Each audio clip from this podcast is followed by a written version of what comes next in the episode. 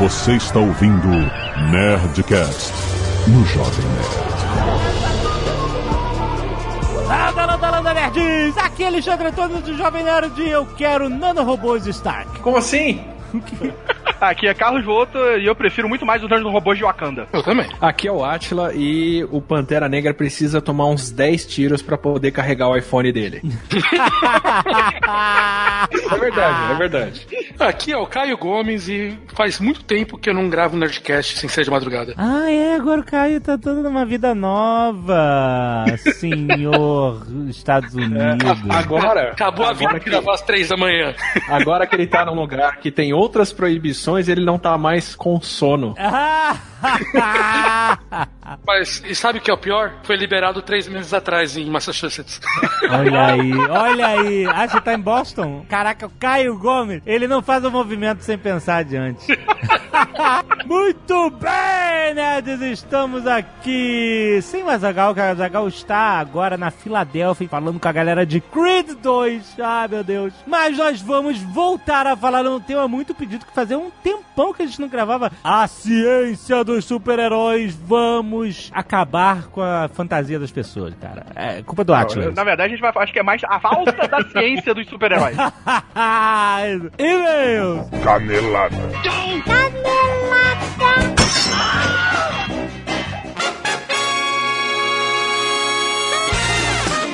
Muito bem, Léo Lopes, vamos para mais uma semana de vez e caneladas do Nerdcast. Vamos lá, senhor Alexandre Antônio do Jovem Nerd.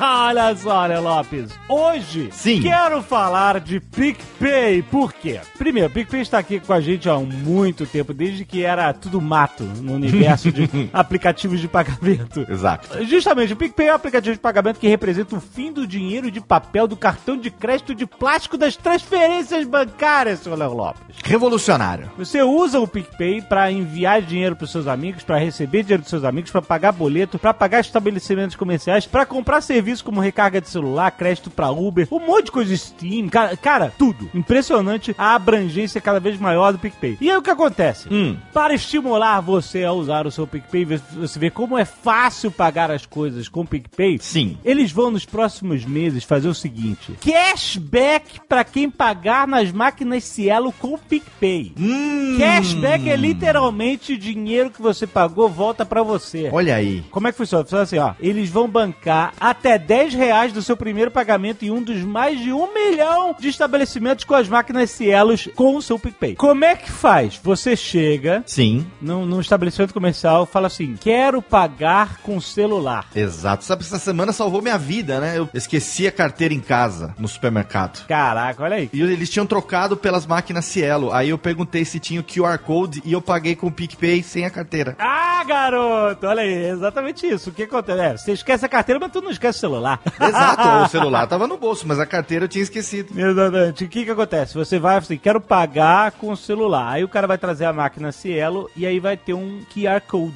na tela. Aí você usa, aí dentro do PicPay no seu celular, você escaneia o QR Code, aí verifica o valor pra ver se tá tudo certo e aí confirma o pagamento do aplicativo. Cara, incrível! E aí o que acontece com essa tecnologia toda? A primeira compra que você fizer assim, com a máquina Cielo, usando o seu PicPay, desde que seja com o saldo que você tem no seu PicPay ou com o cartão de crédito que você tem cadastrado no seu PicPay, você recebe até 10 reais de volta Olha aí. na sua carteira digital do PicPay. Acredite nisso, muito bom. PicPay vai bancar os seus primeiros 10 reais pagos em máquinas Cielo até dia 31 de março de 2019. Então, ó, tem um tempo aí pra você experimentar, mas é por tempo limitado. Então, corre, cara, baixa o seu PicPay, se cadastra, coloca o cartão de crédito lá pra você fazer os seus pagamentos e, ó, aproveita o cashback do PicPay. E Azaghal, hoje é dia Azaghal de... não está, jovem. Verdade. Azaghal- Eu tô no, eu tô no automático. Olha só, Léo Lopes, seu Léo Lopes. Sim. Hoje tem Nerdcast Empreendedor. Sim. E olha, a gente fez um, um tema muito maneiro, cara, que é o seguinte. Uhum. Indo na, na modinha, a modinha agora é o 10 Years Challenge, certo? Exato, sim. Aí o que acontece? Nós fizemos um 10 Years Challenge de nossa situação 10 anos atrás. Eu, Azagal, Flávio Augusto Augusto, a gente vai voltar 10 anos e contar uma história que aconteceu 10 anos atrás, em 2009. Eu vou dar spoiler aqui, a gente até se empolga mais e a gente vai faz um 20 Years Challenge e um 30 Years Challenge. Pois é, ficou muito bom, ficou fenomenal o programa. A gente foi voltando no tempo cada vez mais, cara. É muito maneiro, porque você conta essa história que representava a nossa vida naquela época, e as histórias são muito maneiras, né? Principalmente do Flávio, e aí você, sabe, contextualiza com tudo que aconteceu de lá até aqui. É muito maneiro. Cara, sim, sim. a gente não tá focando exatamente em um aspecto de negócio, Sim. mas contar essas histórias tem a ver com a história de empreendedorismo que cada um tomou, entendeu? Claro, com certeza. É um Nerdcast empreendedor mais pessoal, mas que tem tudo a ver com o tema, porque a gente é só juntar as peças pra gente ver essas trajetórias. É, Cara, tá um episódio muito irado, cara. Muito maneiro. Baixa agora, já está disponível aí no seu feed do Nerdcast. Sim. E não vamos esquecer que o Nerdcast Empreendedor é um oferecimento do meusucesso.com, sua escola de insights e negócios, onde tem um monte de estudos de casos dos maiores empreendedores do Brasil, onde tem séries gravadas no Vale do Silício, como uma série, por exemplo, que foi lançada em 2017 chamada Starving. Starving, Certo. né, que é faminto, né? Sim. É, o Starving é um pitch dinner. Ele é o seguinte, é um monte de empreendedores fazendo um pitch de suas ideias, vendendo suas ideias para investidores em um jantar. Então é, um- é meio que uma série reality show e mostra muito bem essa arte de fazer o pitch, de fazer a venda da sua ideia. E os investidores vão analisar, vão questionar. É muito maneiro porque você tem, né, com o sofrimento dos outros, você aprende o que, que é mais certo de fazer, o que, que é mais errado, o, quais são as perguntas que vão te fazer, o que, que você tem que defender, quais são os dados que você tem que apresentar para o investidor, porque o investidor quer saber se o dinheiro dele vai, vai, vai voltar, entendeu? Ele quer Sim. saber se você entende do seu negócio, entende da sua ideia, se você é capaz de operar esta ideia até o sucesso, né, cara? Então, muito maneiro. Starving tá desde 2017 na plataforma. E se você acessar o meusucesso.com, você tem acesso a todos os conteúdos produzidos exclusivamente por eles, cara, com uma qualidade incrível, cara. Então vale a pena, se você nunca assinou, você tem sete dias grátis. E com esses sete dias grátis, não é acesso limitado, você tem acesso a tudo! Você Olha. pode consumir tudo que você puder, tudo que você quiser do meusucesso.com em sete dias. E aí você, se quiser no final, cancela, mas eu duvido que você vai querer, porque, cara, tem muito conteúdo. Ah, com certeza. Então escuta o Nerdcast Empreendedor, cara, desse mês que tá muito irado. E vá conhecer agora o meu sucesso.com! E seu Léo Lopes, temos lançamentos da Nerd Store! Olha aí, Ah, pessoal! excelente. Pessoal fã da Bola do Dragão, do Oh, Garoto Macaco. Garoto Macaco. grande, grande. Aquele que correu, correu, correu e nunca saiu da palma da mão de Buda. Temos aí, olha, Dragon Moon. Olha aí no seu aplicativo do Jovem Nerd essa estampa maravilhosa para vocês, fãs. Que incrível. Lançamento exclusivo da Nerd Store. Compra lá agora. E também, seu Lopes, temos, olha aí no aplicativo, a camiseta queimando a língua. Ah, olha aí. Estou treinando fortemente. Já avisei meu amigo Sr. K que estou aqui sofrendo, hein? Essa camiseta é bonita, cara. Bonita, é hein? Muito bonita. Olha, olha só que estampa. Olha, dá uma olhada no seu aplicativo. Tem um- uma arte meio mexicana, né? De, de- de pimenta, né? Mexicana, Sim. aquela meio Dia de los Muertos, né? É muito legal. com as pimentas do seu K lá, suco de texugo, chimichelo, cara, com leitinho, com o franguinho, com conta-gotas, cara, que arte irada que é essa do Queimando a Língua. Vai lá na Nessora agora, compra esses dois lançamentos, enche esse carrinho e aproveita, rapaz, porque a Nerd Store é a maior loja nerd do Brasil! E se você não quiser ouvir os recados e e-mails do último Nerdcast, você pode pular diretamente para 17 minutos e 43 nanotecnologias. Muito bem, senhor Lopes, quero agradecer às pessoas que doaram sangue e salvaram vidas essa semana, como o Felipe K1, o Alfeu Lucas, Alan Dias, Vinícius Barbizan, Wender Santos, Leonardo Piazzoli e Laís Martinho. Muito obrigado, seus nerds! Obrigado também àqueles que doaram as suas madeixas no Escalpo Solidário, Zoltana Petric, Lucas Barzotto e Leandro Dalla Rosa e Aniele Paranhos. Muito bem, olha só. Arte dos fãs! Quero agradecer ao Pedro Luna que fez uma arte do Tucano e Afonso Solano no módulo lunar fake, tá bom. Fica, fica bom. mesmo, fica mesmo estimulando, fica. Tem também o Ozob no grafite feito pelo Wender Santos, mesmo o Wender que doou sangue, muito obrigado duas vezes. E um Dom Azagal irado pelo Matheus Victor, muito, Muito bom, legal. cara, muito bom. Cláudia Mendes Barradas, 33 anos, médica oftalmologista e ligeiramente atordoada pelos critérios ceifantes do e-mail do Azagal. Rio de Janeiro RJ. Calma que o Azagal não tá aqui hoje. Ah, hoje, tá, hoje pode tudo, hoje tá liberado. Entre 2004 e 2009, cursei medicina na UFRJ. Naquela época, o Enem ainda não entrava como critério para a maioria das universidades federais. Prestei dois anos de vestibular. E naquele em que fui bem sucedida, foi a primeira colocada na instituição citada. Parabéns, Cláudia. Olha, excelente, hein? É isso aí. Qual é o médico oftalmologista que você quer visitar, Léo? O que ficou em primeiro lugar?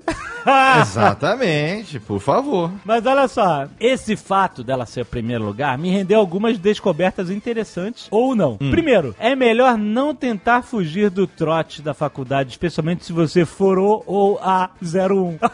É, ah, ela é. 01. Bota aqui 01. 01 sofre mais. Ai, ai. a capacidade. Essa é inveja, é inveja dos veteranos. É isso aí. Eu acho trote de aniversário uma palhaçada sem igual, cara. Gente, chega, né? Vamos crescer dessas paradas, esses rituais de, de- de iniciação. Pra que isso, cara? Que coisa de civilização tribal, primária, né? Eu acho. acho... Ai, ai. Resquícios da Idade Média, jovem. Nerd. É, pois é, o ser humano, o ser humano é tudo bicho mesmo, né, cara? Vou te contar. Não, bicho é quem passou esse ano no vestibular. Outra coisa que ela aprendeu foi a capacidade da sua mãe de contar sobre a sua aprovação no vestibular, até mesmo para o padeiro. Ah, claro. Claro, Cara, né? não É. existe mais nada que faz um pai ficar orgulhoso do que o filho tendo sucesso. Com certeza. Qualquer coisa. Qualquer, o pai fica maluco e conta pra todo mundo. É sempre assim, cara. Outra coisa, o cursinho pré-vestibular não te dá um carro quando você passa primeiro pra federal. Pô, mas aí depende. Os caras prometeram pra um carro pra ela, alguma coisa? Outra coisa que ela aprendeu. A frase, abre aspas, não fez mais do que sua obrigação, minha filha. Paira no ar quando você tenta usar o argumento de passar em primeiro lugar pra medicina como barganha para ganhar do seu pai o tal carro que o cursinho não te deu. Muito bom. Olha só, vou te dizer uma coisa. Esse negócio de gambelar carro com os pais, É. já foi o tempo também. tá na hora de batalhar esse carro aí. É isso aí. Isso mesmo. Porém, o que quero destacar aqui é o aprendizado sobre a mudança de postura entre o primeiro e o segundo ano que prestei vestibular. Podem chamar de experiência ou como quiserem, mas a verdade é que na segunda tentativa eu organizei melhor o meu tempo. Não deixei de ir à academia, não deixei de namorar, não deixei de sair nos finais de semana. Usava cada simulada do cursinho como checkpoint para revisar todo o conteúdo dado até então. Quando parecia que a quantidade de matéria a ser estudada era maior do que daria conta, focava em aprender aquilo que sempre tive mais dificuldade, exceto as vésperas de concurso, como sugerido no Nerdcast sobre Enem. a UFRJ sempre foi meu foco na época e nos dias de prova dessa instituição dormi cedo na véspera. Não fiz nada fora da rotina, me dirigi ao local de prova com folga de tempo e sentei na carteira desconfortável com um misto de pensamentos que eram, abre aspas, fiz o que pude e, abre aspas, já ganhei. Dito e feito. Ao sair da última prova, minha mãe perguntou: E aí? Eu, ainda na calçada lotada de pais e alunos na frente da escola onde prestei vestibular, respondi, cheio de certeza e em alto bom som. Passei! Quase tão babaca quanto o colega participante do Nerdcast que chegou com o cabelo raspado na prova e fez a menina concorrente chorar. Ou seja, ninguém nunca vai ter estudado e aprendido tudo, mas uma mente tranquila te leva longe. Olha aí, muito bom. As lições da 01, Cláudia Barradas. Para com essa palhaçada de trote! Tem que acabar o trote. Tem que acabar o trote. Nadion Florindo, 28 anos, arquiteto and urbanista, Manhuaçu, Minas Gerais. Olha aí. Dentro da temática do último Nerdcast, resolvi relatar um breve acontecimento que ocorreu comigo durante o evento Enem. Olha aí. O evento Enem, afinal de contas, né? É um evento, é um evento. evento, é na vida da pessoa, é um evento. Já havia participado algumas vezes como concorrente, sempre me deparando com as mais diversas situações, como torcedor fanático do Flamengo assistindo o jogo com o volume da TV no máximo ao lado do local da prova. Ah, tá, do lado do local, ok. Festa de aniversário da minha cidade, coincidentemente no mesmo dia da prova. Como moro do lado do parque de exposições, eu não conseguia ter um sono tranquilo escutando os mais diversos estilos de sertanejo. Ficar ilhado após a prova devido a uma rápida enchente e por aí se segue. Nossa. Mas o relato principal está quando fui convidado a ser aplicador da prova. Nossa, olha aí. A quantia oferecida era relativamente satisfatória para ficar ilhado dentro de uma escola e sem o menor contato com o mundo exterior. Pois Ok. bem, ironicamente, recebi a função de chefe de turma, onde simplesmente passei a ter mais responsabilidade com o processo. Logo depois de realizar a minha função de preencher papéis, começou o meu período ocioso. E então, na busca por algo a se fazer, comecei a andar pela sala na esperança de que o tempo passasse mais rápido. Foi quando me deparei com uma garota com um aparelho, tipo um ponto no ouvido. A euforia foi tão grande que logo comuniquei aos demais aplicadores que estavam em sala e todos perceberam a mesma coisa. E neste momento a adrenalina estava pocando, imaginando na minha sala alguém preso. Não é todo dia, afinal, que nós podemos ser o Sherlock Holmes. né? Imagina, É. cara, você dá um tantinho de autoridade pro cidadão, Ah, ele já fica, tá né? querendo espiziar em cima, porque um dia ele foi aluno, agora ele é aplicador. Exato. olha, olha. Puta, já até sei como essa história vai acabar. Vai, vai lá. Se alguém é pego colando na prova do Enem, o procedimento é chamar o responsável da coordenação e posteriormente a polícia. Caraca. Mas é uma brincadeira, barbaridade acontecer daqui do, do, do Enem, aqui do, do, do, do, do- Da onde que é? Aqui é de Banhuaçu, Minas Gerais, hein? Brincadeira. Vamos ver as imagens aqui agora, hein? Mas acabou sendo constatado que era um pequeno aparelho auditivo Ah, de correção. É claro, é claro, meu filho, é claro. E que a jovem garota pôde continuar fazendo a prova e odiando você pelo resto da eternidade, certamente, né? No mesmo dia, um cara se recusou a trocar a caneta azul por uma preta, conforme diz o edital, e ele teve que se retirar do local de aplicação da prova. A- aí ele foi com tudo. Essa é brincadeira, caneta! Caneta que tem que usar é caneta preta, pô!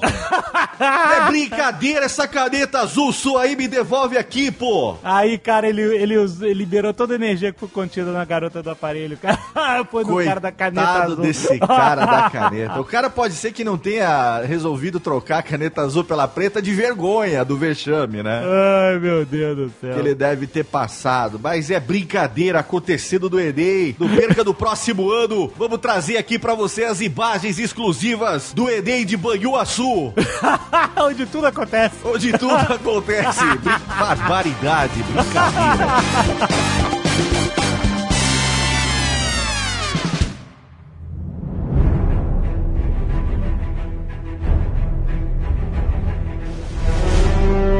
Olha, eu falei que eu queria os nanorobôs do Stark porque eles são incríveis, cara. Ele- é- é- é- Vamos começar a falar sobre essa tecnologia de nanorobôs aí que tem, né, em Wakanda e tem na, na, na indústria do Stark também. Você quer um, um resumo? Basicamente qualquer coisa.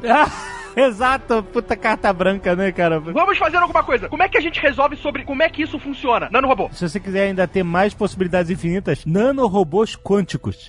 Robôs quânticos. Que usam Aprimorados com armaduras de adamantium. e, em alguns casos, vibranium. Mas olha só, vamos lá. A gente viu no Pantera Negra a parada, né? Não tem mais o, o capacete que você bota fisicamente, né? O cara tem tudo, vem tudo no colar. E aí a gente viu a- o avanço da tecnologia. Eu achei maneiro isso, que nesses 10 anos de MCU, a gente viu uma coisa que acontecia nos quadrinhos, né? Os escritores iam tendo novas ideias, mais avançadas, e, e a tecnologia do Tony Stark ia ficando cada vez mais sinistra, né? Então, no primeiro Homem de Ferro que a gente via, ele precisava daquela máquina gigante pra encaixar pedaço por pedaço da armadura no corpo, pra parafusar tudo e tal, não sei o quê. A gente foi vendo isso através dos filmes da evolução da tecnologia dentro do, IM do MCU, né? Porque a tecnologia, ela avança no mundo real. Quando é que foi, teve o primeiro filme? 2008. Foi 2008 o primeiro filme do Homem de Ferro? 2008. É. Primeiro filme 2000 fe- do Homem de Ferro 2008. Tinha um ano de iPhone que existiu o iPhone, cara. Você vê como a tecnologia no mundo real avançou tanto nesses últimos 10 anos. E aí, é claro que dentro do filme de super-herói, onde a tecnologia é sempre muito mais avançada do que na realidade. Vem tecnologia alienígena, né? É. E aí é, chegou o momento da mamata completa, né? O Homem de Ferro agora ele puxa aqueles arcos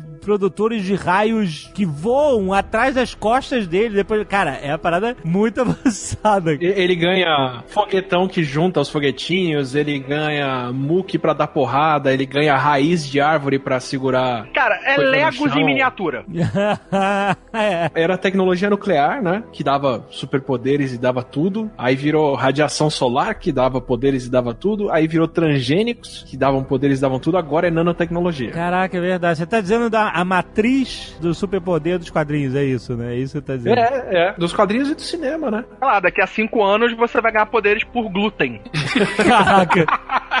Ah, poderes quânticos, anotem aí, hein? Poderes quânticos, essa é a parada. Já, já, Já foi. tem, né? O Homem-Formiga tá chegando. É isso. Ah, o Homem-Formiga, o Dr. Manhattan, todos esses caras já foram poderes. É, já, já trabalho aí na coisa do poder quântico. A ideia é que os nanorobôs são pecinhas de Lego, é isso? Que vão se montando e se unindo forças como células. São pecinhas é, muito pequenas da escala do nanômetro. O prefixo nano ele significa 10 a menos 9. Então, nanômetro é 10 a menos 9 metros, ou seja, 0.000000001 é, metro. Então é muito, muito, muito, muito pequeno. É dividir E- um milímetro por um milhão. Isso. Mas isso não quer dizer que o nanorobô tem que ser desse tamanho pra ser classificado assim. Isso é mais um apelido, né? Que se dá. A ideia do, do nanorobô é que os objetos seriam da escala de nanômetro. Quer dizer, ele não precisaria ter um nanômetro, mas ele seria, sei lá, 50, 30, Sei. 1. Então ele seria daquela escala. Não é que ele está falando de uma coisa que seja muito maior, mas ele está ali, pera, é o próximo do, do nanômetro. Essa é a ideia mesmo que ele teria. Porque seria uma coisa muito pequena, tão pequena que basicamente ele já seria de uma escala que seria invisível pra gente aqui no, no- completamente visível no nosso escala do corpo humano, e ele poderia se infiltrar em qualquer coisa. Ele poderia é, passar por frestas, ele poderia entrar dentro do corpo, ele poderia basicamente se movimentar livremente, como se não tivesse dependência com a gente. Qual é a realidade dos nanorobôs? A gente tá tentando fazer algumas coisas na escala micro ainda. Que é o quê? É, a gente tá. t- t- Tipo, a gente chegou nos robôs, aí tá chegando no. no tá diminuindo. Ó, Será que aí que depois o futuro vai se aumentar de novo e aí a gente vai ter os Gangans? tipo, não foi assim com o telefone? Aham, exato. Diminui, diminui, depois começou a aumentar de novo, exatamente.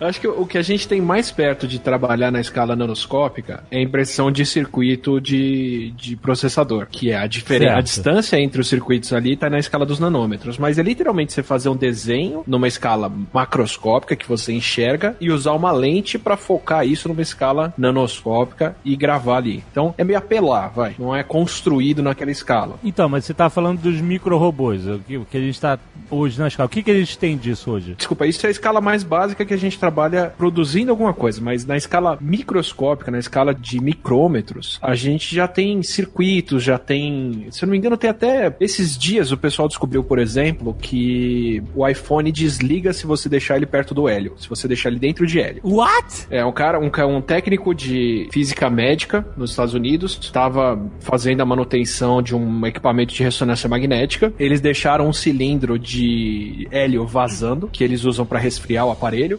Por acaso, só os iPhones do andar pararam. Os iPhones e os Apple Watch. Os celulares Android não. What?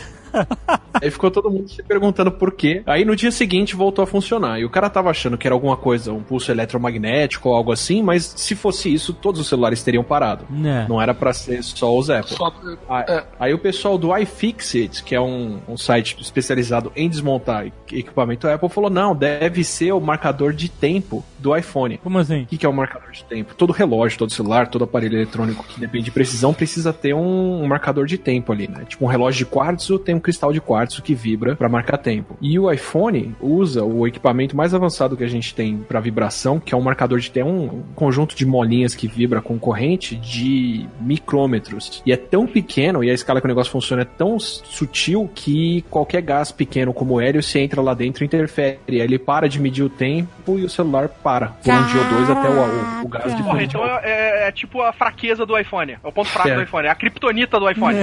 É, mas já de repente a gente soltar Hélio perto do, do- do Tony Stark ou do Pantera Negra, além deles ficarem com a vozinha estranha, eu desmancha tudo ali. Ah, caraca.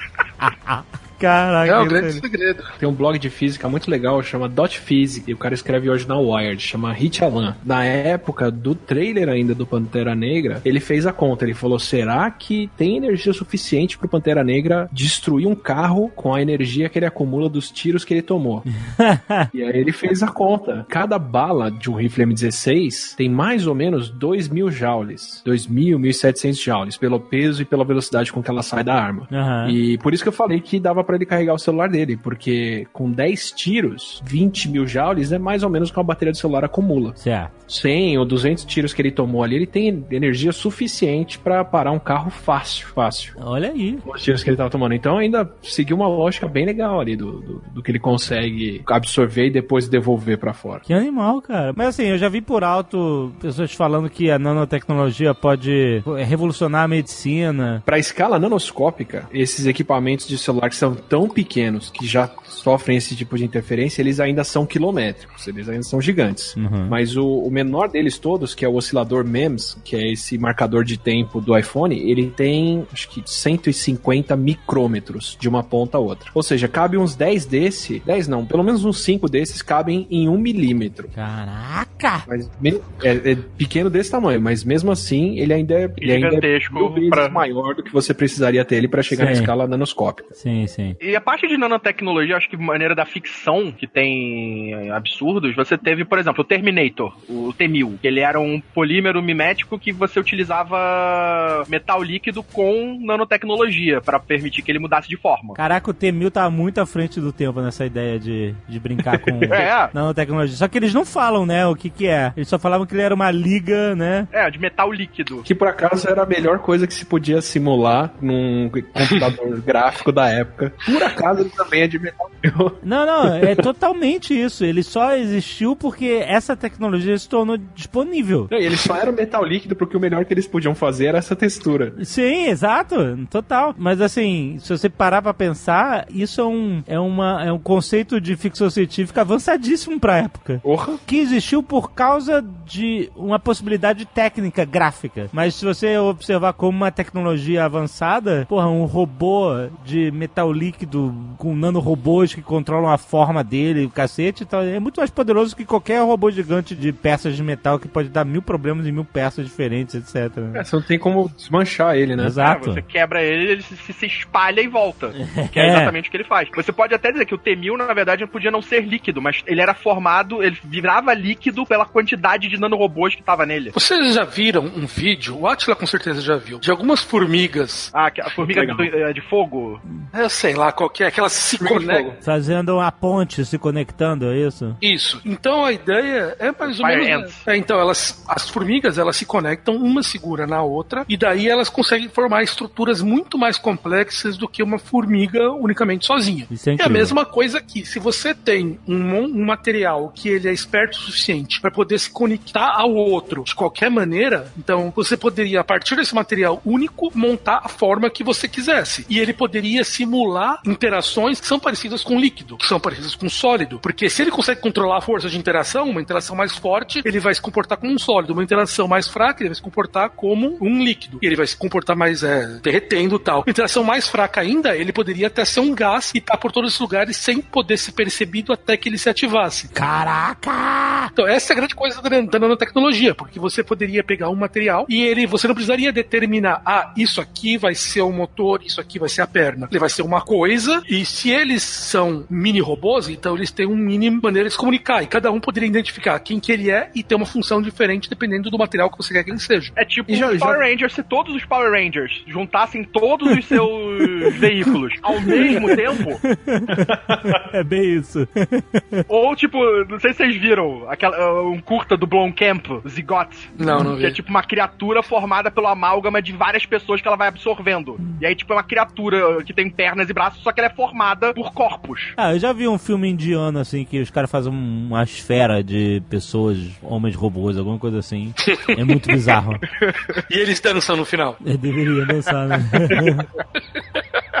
Mas é, é assim, já fizeram robôs que interagem dessa forma e é muito legal porque tem propriedades emergentes que a gente fala, por exemplo, propriedades emergentes de um grupo. Quando você junta alguma coisa em grupo e aquele grupo faz coisas que cada indivíduo sozinho ali não faria. Então, vai, para pegar um exemplo da nossa escala, se você tem um pânico coletivo, uma briga de torcida, muita gente ali dentro que sozinha não teria predisposição a ser violenta daquele jeito, naquele grupo começa a agir assim, né? Sim, sim. É super fácil de você fazer um robô, uma armadura de, por exemplo, que se regenera. Se você falar, você sempre tem que ter pelo menos três robôs ao seu redor, ou quatro. Então, se você arranca um pedaço dela, imediatamente quem tá sem borda ali sobrando, quem tá na borda sobrando, vai começar a tentar regenerar aquilo, né? Você não precisa programar, olha, isso aqui é uma mão, isso aqui é um braço, e se eu arrancar esses robozinhos do braço, eles têm que voltar e fechar um braço com esse diâmetro. Simplesmente, se eles tentarem estar sempre ligados uns aos outros, eles se fecham sozinhos. É, tem uma cena muito maneira no, no último Vingadores, né? No Guerra Infinita, que o Tony Stark tá todo fudido lutando com Thanos e tem uma hora que ele não tem mais robô suficiente para regenerar as partes da armadura, né? Que estão se fudendo. Então. É, tem uma hora que ele solta um raio, Eu né? acho legal ainda, melhor ainda, eu acho a cena que quando ele toma porrada na cara, aí tipo o pedaço da- do capacete sai, né? Que ele, ele Aham, perde aquela. aham, nanos. isso. Aí tipo você vê que ele perde um outro pedaço de armadura, tipo a armadura diminui Isso. pra cobrir a cara dele de novo. É irado, é bem isso que o Atila tá falando, exatamente. É, tem um tem uma hora que ele ela vai tem que um, se consumir. Exatamente. um raio é. entrando, se você vê o pé dele ficando mais fino Isso, e o raio saindo exatamente. pela frente, esse, É né? maneiríssimo, muito maneiro, né, cara? É, mas o conceito teórico, assim, é claro que é ficção científica total, mas é o, o conceito, pelo menos, está dentro de um raciocínio lógico, né? É, e se você pensar assim, teve muita gente questionando, por exemplo, no, no caso do, do Homem de Ferro nesse filme. Ah, como é que ele fez aquele jato maior? Como é que ele faz a... Ele não necessariamente tem a quantidade de nanorobôs ali suficiente só pra fazer a armadura. Aham. Né, ele pode ter mais nanorobôs ali junto, já armazenados, né? Que estavam todos armazenados ali no, no reator no peito, pra gerar outras armas, pra fazer coisas além da armadura. Ah, tem que ter, porque ele gera outras coisas, exatamente. Exato, né? Então, tipo, ele tem material a mais pra poder gerar essas coisas, pra gerar aquele jato gigantesco, pra gerar os canhões, pra fazer as armas laterais, pra fazer tudo. Só que aí, à medida que elas foram sendo destruídas, ele vai perdendo, né? Eles vão sendo consumidas. Sim. É, então, e você pode perguntar assim, pô, mas esse negócio, é é necessário estar na escala do nanômetro para isso acontecer? Não necessariamente. né? A gente acabou de falar das formigas que formam um material emergente. O Atila falou da, da briga que forma uma ideia, né, uma, um comportamento emergente. Até a ola, se você for pensar no estádio, é um comportamento emergente. Uma pessoa Palma, né? faz a ola, mas a galera junto faz o comportamento que é isso. A palma também é um comportamento emergente. Mas a grande vantagem do material nanométrico é que ele é pequeno o suficiente para poder ser compacto, ele é pequeno o suficiente para poder entrar em qualquer lugar, ele é pequeno o suficiente para também o campo magnético ser fácil de controlar, controlar ele. Então ele tem todas essas vantagens. Mas do ponto de vista, a gente poderia ter coisas grandes, tipo os cubo Borg lá do, do Star Trek, que formariam coisas mais complexas a partir de estruturas já razoavelmente grandes. E você tem vários, acho que em vários filmes séries, no SG-1 tem um dos inimigos lá que são os Replicators, que são exatamente. Eles são o equivalente a nanorobôs, só que eles são tamanho de. tipo, de um pequeno animal, e eles vão se consumindo, consumindo coisas e vão se multiplicando. Você tem também na, na DC, que tem até um episódio do Liga da Justiça, da animada, que era o Coração Negro, que era também uma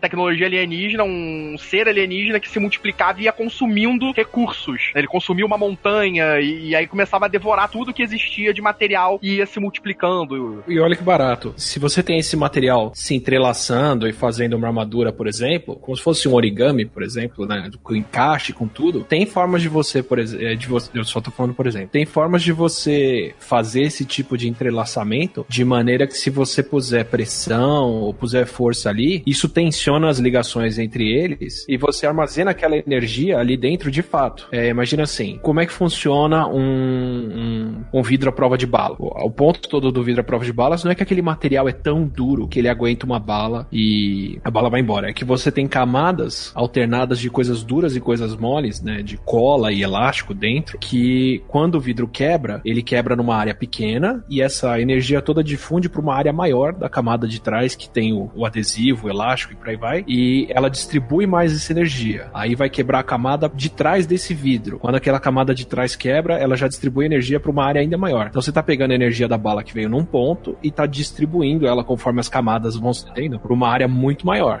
Dependendo de como você, Aí você tá organiza aí- esse aí- material, Aí você dispersa, né? Você tira do foco. você dispersa. Uhum. Você dispersa essa energia. Então, o ponto todo é de você dispersar essa energia rápido para não ficar toda concentrada no ponto onde a bala acertou. Sim. Se você tem um controle muito fino sobre como que essa estrutura é feita, ao invés de dispersar quebrando as camadas de trás, você pode, por exemplo, mudar a torção entre um robozinho e outro, ou entre uma peça e outra, e deixar elas mais tensas e guardar essa energia para você soltar ela depois. Então, ter Seria uma... tipo, então, meio que o poder do Bishop, por exemplo. Ou do, do, do próprio Pantera Negra, com... É, pra Pantera Negra. Que ele vai Absorver tomando energia cinética. É, que ele vai absorvendo energia cinética. É, você deixa essas camadas difundirem essa energia e se você fizer isso muito bem acumular, você pode depois devolver essa energia de uma outra forma. E tem bastante energia para devolver. Mas como é que seria a energia para os nanorobôs? Como é que eles se É, energizariam? pode ser energia elástica. Se você tem um- um- uma perninha que mexe com impulso elétrico, você tensionar a perna, a hora que ela volta pro lugar, ela gera corrente elétrica de volta. Mas, por exemplo, no, no caso do Homem de Ferro, pra gerar toda aquela energia, pra fazer tudo aquilo que ele faz, de disparar raios, de fazer aquilo tudo, como é que você energizaria aquilo? Não, é, aqui- aquilo, aqui- aquilo lá é. A gente, tá, a gente tá um pouquinho numa outra escala ali. Ele falou em 2008, no primeiro filme, quando ele faz o reator Arc, ele fala: Ah, esse reator aqui pode gerar 3 gigajoules por segundo, 3 gigawatts. Isso é a mesma energia, acho que 20 turbinas de avião, 20, Porra. 40 turbinas de, de 747. O Dr. Brown precisava de 1.21 gigawatts pra viajar no tempo. O cara gera quanto? quanto que ele O cara gera? gera mais de duas vezes isso por segundo. Por segundo, cara! Puta merda! Sem fazer calor. Ah, Por que, que eles não viajaram no tempo ainda? Estão dando mole aí. Exato! O que, que você acha que vai ser o próximo filme? Where'd that come from?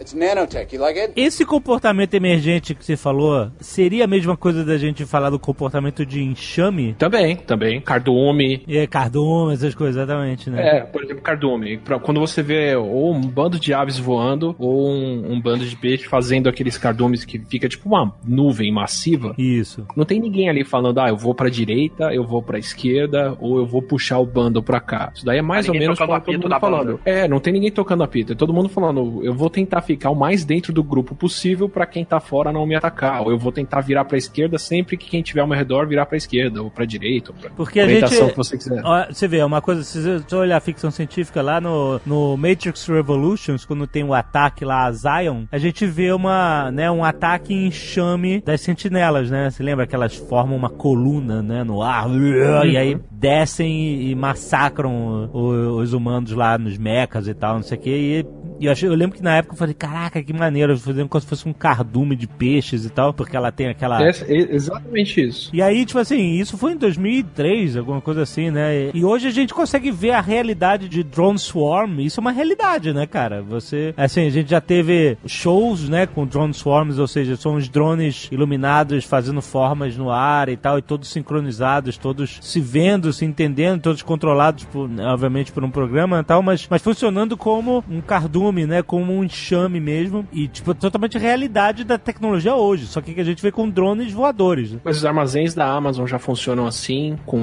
regras entre os drones para eles entre os drones não, entre os robozinhos de solo, eles escolherem se passar e tem alguns robôs que o pessoal já tá testando que fazem exatamente isso, assim, eles estão o tempo todo medindo o que tem ao redor deles e se comportando com eles. Então, o- se eu não me engano, o- a nuvem de drone que a Intel fez para as Olimpíadas, eles ainda obedeciam uma programação externa. Certo. Inclusive, o que ela estava mostrando lá era a capacidade justamente de ter uma rede de comunicação tão extensa. Mas tem nuvens de drones já que é basicamente assim: você sempre tem que ter pelo menos dois drones ao seu lado. Sabe? Certo. Pelo menos um drone acima e um drone abaixo. E aí eles se viram sozinhos. Você não precisa dizer o que eles têm que fazer, não. Isso daí, na verdade, é uma forma de você ter que programar e comunicar muito menos. É, então, isso é uma ideia que tem na, nas ciências que o pessoal chama de sistemas complexos. Que é basicamente a ideia que, que a gente sempre fala, a gente já falou de vários nerdcasts até, que quando você vai para uma escala menor, você tem uma nova ciência, que é a quântica, né? Então, basicamente, a escala do universo muda os tipos de lei de comportamento que as pessoas têm. E quando você também muda para altas velocidades, você tem outro, que é a relatividade. Quanto mais rápido, a gente começa a ver um novo tipo de leis físicas que estão surgindo. O que as pessoas começaram a perceber é que sistemas que também que são muito complexos, quer dizer, que tem várias partes que se intercalam e tem várias essas partes que são compostos de muitas partes, quanto mais partes eu adiciono, eles começam a comportar de uma nova maneira. E essa maneira, ela é muito maior do que as partes individuais que compunham ela. Então, um sistema que, independentemente, cada parte é muito simples, ele pode gerar um sistema grande com todas as partes, que é extremamente complicado e você não programou essa característica complicada em nenhum dos indivíduos unicamente. E ele surgiu naturalmente naquela escala toda. É o que o Atila acabou de falar, por exemplo. Ah, se você só fala a regra, você, cada um tem que se conectar em três caras que estão em volta, isso vai fazer que quando você movimentar um, todos os outros vão começar a se movimentar e isso vai criar uma resistência naturalmente. Ou você pode até chegar, isso falando de materiais, mas se você for pensar, por exemplo, hoje em dia tem essas redes de mesh, de comunicação, onde basicamente as regras que eles falam é cada roteador tem que se conectar em dois roteadores que estão mais próximos. Ah, E com isso, você espalha os roteadores pela cidade e eles vão se comunicando, eles vão criando uma conexão um pro outro, você cria uma rede que passa pela cidade. E quando você joga a informação em um, ele vai naturalmente se espalhar pelo caminho mais eficiente até a saída é, de conexão de internet. Então, você, só por uma regra muito simples, cada um se conecta em dois, por exemplo, você já consegue criar uma, uma estrutura muito complexa, muito inteligente e muito eficiente. maneiríssimo. A internet é assim, né? Você não tem um caminho oficial que você segue do computador da sua casa até um site. Você vai batendo pelas conexões mais próximas. E se uma delas cai, paciência, tem outras. O problema é que aqui no Brasil geralmente caem todas. Where'd that come from?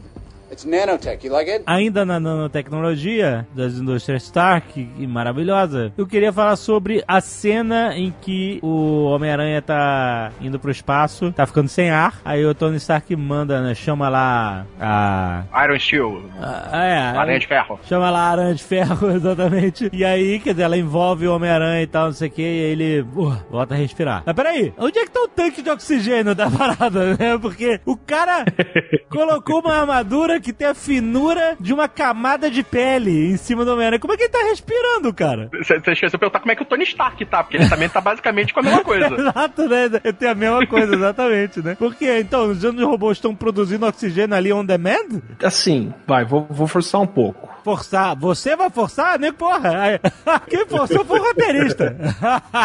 Se ele ainda tá dentro de uma atmosfera, só que muito fina, que você pode ter um compressor, sabe? Você tá puxando o ar de fora e injetando ele pra dentro, mais ou menos como o avião faz, pra gente poder continuar com a cabine pressurizada. Como é que é? Você simplesmente tem algum motor, alguma bomba puxando mais ar de fora e injetando ele pra dentro, de maneira que a pressão dentro da armadura fica maior do que a pressão de fora. Certo. Mas aí ele teria que. Ele não poderia sair da armadura tão rápido. ou- Ou poderia. Não, nem, nem, nem tinha como. Não, não- a última coisa que ele pode fazer é sair da armadura. A última coisa. Então, peraí. Então tem um compressor da finura de um- uma camada de pele jogando. Ele reverte o cooler ali, ao invés de estar jogando o ar quente de dentro do uniforme pra fora, Aham. ele tá puxando o ar de fora pra dentro pra manter uma pressão maior e positiva dentro do, do- da armadura. Se tiver atmosfera ao redor. Se não, a armadura teria que ser completamente selada, de fato. Tipo, ela tem que ser isolada do que tem pra fora e você teria que ter, como o pessoal tem na missão Apollo e outras coisas, um equipamento lá dentro que transforma o gás carbônico em oxigênio de novo. Você sequestra o carbono do gás carbônico e devolve oxigênio pra quem tá respirando. Só que Ah. mesmo Algum pra isso. volume ali, né? Só que como é que você vai conseguir gerar esse gás carbônico todo? Porque ele tava, se ele já tava do lado de fora, ele não tinha uma pressão de gás carbônico suficiente. Não tinha. Ele já tava asfixiado. É, então. Ah. Ali, ali a gente pode falar. Tem um cilindrozinho ali de, de O2, vai. Ó, então, só se. Ó, eu vou ter. Vamos forçar, vamos forçar muito, então. Só se os nanorobôs eles são formados de alguma maneira com algum composto de oxigênio, eles estavam se quebrando nas moléculas para poder gerar o oxigênio para ele poder respirar. É a única maneira que a gente que eu consigo imaginar. Então, o próprio bichinho estava se transformando no oxigênio. Ou tinha uma linha de nanorobôs até a Terra puxando e pegando o oxigênio de lá e levando até lá em cima. Um canudinho. O canudinho, assim, tipo, fino, fino o suficiente que a gente não via. É, a gente não vê. Porque, tipo, era um nanorobô dando mãozinha no outro, assim, até lá embaixo, puxando esse oxigênio pra ele. É, muito bom. Você imagina que o Tony Stark, quando ele tá em casa, ele nem levanta mais, né? Putz, preciso pegar aquilo lá, né? Uf, pega e volta pra ele, né? Ah, é incrível. Na verdade, ele tá, tipo, a casa dele é a armadura. Ele precisa que ela aumente, ela expande. Caraca, que incrível, cara. E aí ele recebe pessoas ali dentro, eles vão embora, volta pra ser armadura de novo. E ele vai embora. Tem uma série que foi cancelada, que era aquela Revolution, Ah. que era tipo um futuro meio pós-apocalíptico, que existia a parada que tinha um, a, a parada toda aconteceu porque liberaram nanos robôs na atmosfera e eles acabaram com tudo, e, tipo, e meio que eles acabaram com energia, eles meio que geraram um pulso eletromagnético e destruiu a porra toda. Só que esses nanorobôs ainda estavam na atmosfera. Então existiam mecanismos pra controlar eles e eles funcionavam quase que como magia. Você podia fazer fogo, você podia fazer coisas que esses nanorobôs que estavam na atmosfera eram controlados. É como o Atila falou, é a nova matriz de tudo pode. Exatamente. Exatamente, é, tudo pode. Nanorobô hoje em dia é, hum, a gente tem que colocar isso aqui na história. Como é que a gente vai fazer? Vai explicar como isso? Ah, diz que é nanorobô. É, incrível. Se é né? futurista, é nanorobô. Se é, é medieval, é magia. exatamente. Faz exatamente a mesma coisa, só que só muda o teu. É a magia do futuro. exatamente.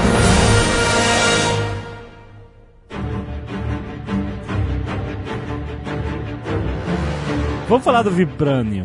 Será que o Vibranium tá com seus dias contados? Por quê? Que agora que a gente tem X-Men na Marvel, né? Ah, Ele vai perder o status de metal mais poderoso? mas o Vibranium não é o metal natural que veio, que às vezes pegou dos meteoros e tal, e o Adamantium é uma liga criada artificialmente com o Vibranium? É, o Vibranium ele sempre foi essa parada que era essa parte de um meteoro que caiu, existe ali. O Adamante eles falam que é essa liga, que é um líquida que a partir do momento ela é enrijecida, ela não consegue mais ser destruída. Mas eles em nenhum momento dizem o que que forma essa liga, onde é que ela é encontrada, como que eles criaram essa liga. Mas eu- eu, assim, o que eu acho charmoso do Vibranium é a noção de que ele é um elemento diferente, pelo visto metal bem denso, que caiu com o meteorito, né?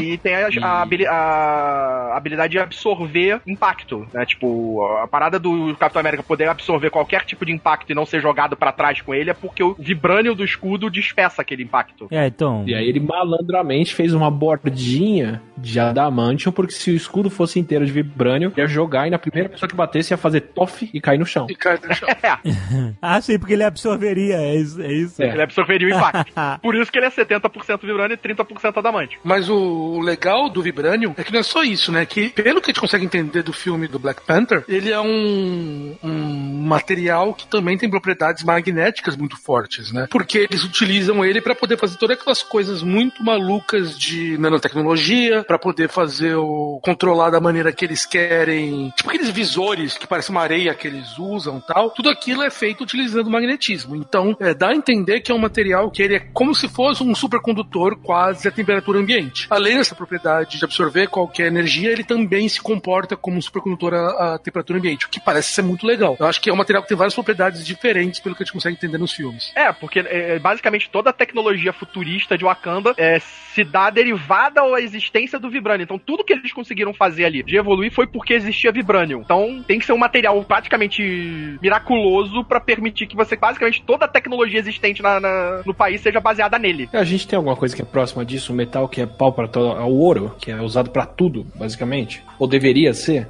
É o ouro, Conectores o ouro de ouro pra televisão, conectores de, todos os conectores de ouro são melhores. É, Não, ele, ele é super maleável, ele consegue fazer uma camada tão fina que ela tem alguns átomos só de, de espessura, por isso que o pessoal usa folheado a ouro pra tudo, porque você pode cobrir uma área insana com muito pouco ouro. Ele faz uma camadinha muito fina, ele é um excelente condutor, ele faz um monte de liga, ele não oxida, não reage. Ele só não serviria muito pra proteger você de impactos. Por isso que essas armaduras de ouro do Cavaleiro Zodíaco é tudo nada prático, né? E aí, se uma pancada, ela tá torta. né? E assim, isso é uma coisa que é uma reclamação minha com a ficção em qualquer sentido. Ouro pesa muito, muito. É que a gente nunca segura uma barra de ouro pra ter noção do quanto aquilo pesa. Mas uma Só barrinha Santos, que ouro, segurava várias. uma barrinha de ouro daquelas de, de filme, sabe? De parece um tijolinho. Aham. Uma barrinha daquela pesa tranquilo 20, 25 quilos. Caraca! Não, peraí, não é tudo isso. É, é uma barrinha daquela, cara. É um dos metais mais densos que tem. Caraca. Então você calcula o que, que uma armadura de ouro não ia pesar. Então quer dizer que os Cavaleiros Zodíaco ia estar lá, todo mundo chumbado no chão, ninguém consegue se mexer, e ainda toma uma porrada, ainda entorta aquela merda inteira. O melhor golpe que ele consegue dar é levantar um pouco o braço e soltar. Ou na verdade é por isso que eles são fortes. Por isso que É. eles conseguem fazer as paradas bizarras e destruir ser os principais. Que eles o, lutam normalmente usando todo aquele peso. Ah, Que é, né? parada- Aquele trope do de soltar a armadura, a armadura cai tó, no É, chão. Aí você exatamente. cara até hoje tava limitado, né? Ou então todas as armaduras deles são só folhadas. O que eu acho. Eles, eu nunca vi ninguém rico ali naquele desenho. É tudo bijuteria. É tudo biju.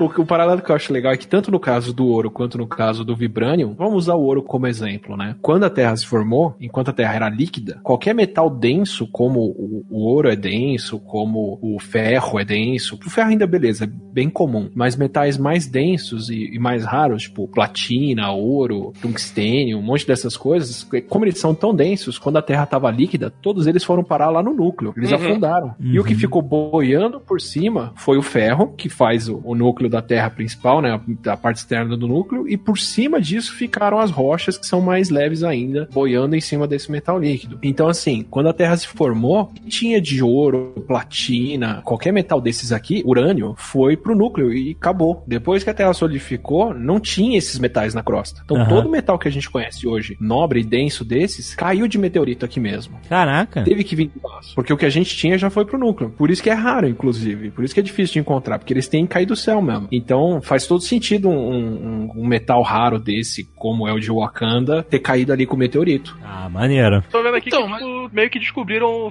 construíram, fizeram uma liga que mistura chromium, cobalt, ferro, magnésio e silicon e falam que é tipo, é quase um adamantium ou um vibranium. Isso aqui na Terra hoje em dia. É, isso aqui na Terra hoje em dia. Só que não é uma, uma coisa comercial porque o custo disso é muito alto. Caraca. É. Só o cobalto custa 78 mil dólares por tonelada, enquanto o ferro custa 65 dólares. Quanto é que- o Vibra- ah, tinha, tinha uma conta. Quanto é que custava o Vibranium mesmo? A gente tinha feito uma conta no filme, lá não lembro. Eles falam no filme, acho que no filme do. Não era de Ultron. Falam quanto custa o Vibranium, não falam? Não lembro. A gente fez a conta no, no- do Black Panther, mas eu não lembro quanto é que era. Era Tô vendo aqui, tipo, 10 mil dólares por grama. 10 mil é quase cocaína.